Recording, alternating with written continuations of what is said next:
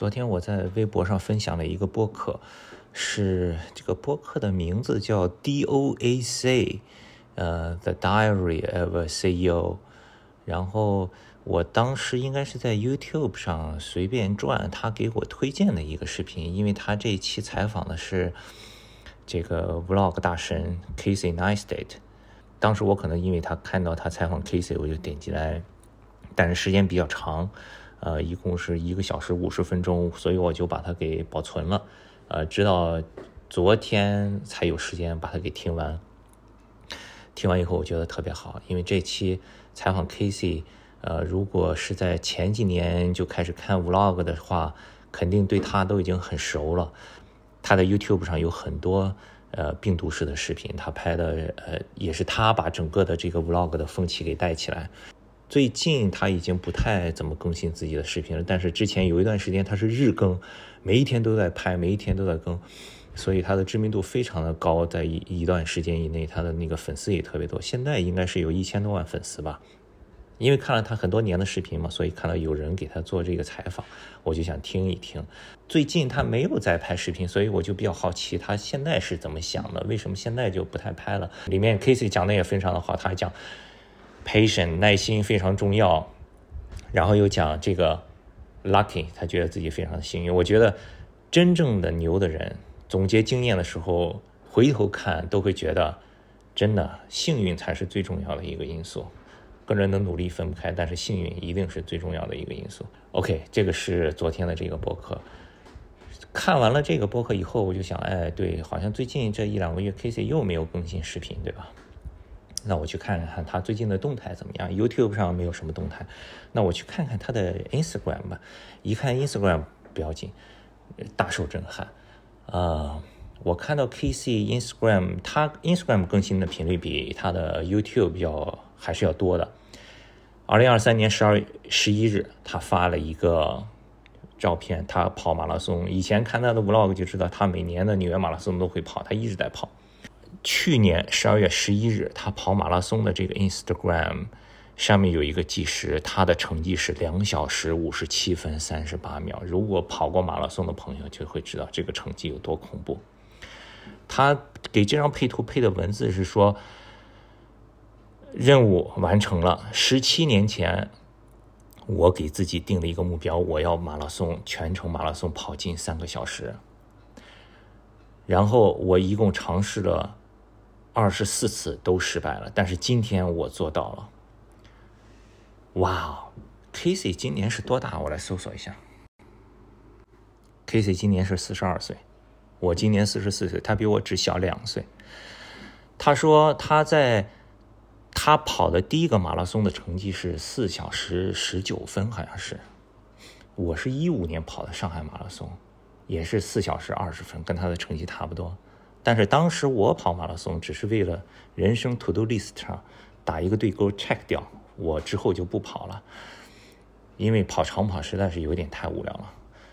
但是他不仅连续跑了十七年，因为我身边也认识很多朋友一直跑马拉松，跑了很多马拉松，全世界各地跑马拉松的。我也认识有跑三个小时半的，但我真的身边没有认识跑进三个小时以内的。跑进三个小时以内，这已经是在我的印象里，这已经是专业选手的水平了。他竟然是一个 vlogger，刮目相看，大为震惊。同时呢，我又想到了另一个在 YouTube 上最厉害的科技的博主 MKBHD，大家都看过他的科技评测的视频，但其实他还是一个职业的飞盘的运动员，极限飞盘的运动员。他是在美国纽约的一个叫帝国职业飞盘队打美国的职业飞盘职业极限飞盘，参加美国极限飞盘联盟的比赛。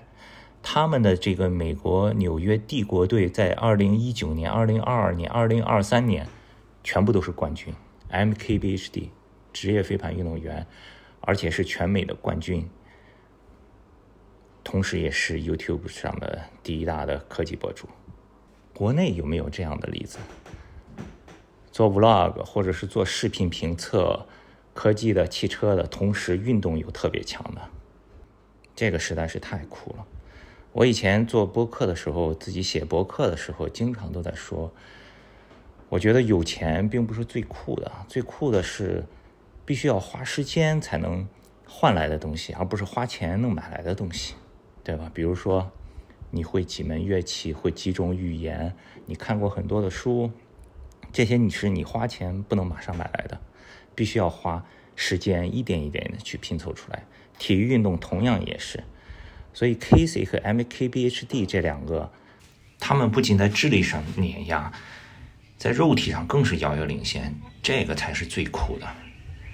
说到这儿，又让我想起来以前在 Apple 的两个同事，都是女生，有一个是中年的，那个时候有一次培训，从美国总部过来一个呃人力资源的同事给我们做培训，他在培训的时候就在讲自己是怎么开始练跑步，怎么跑完全马的。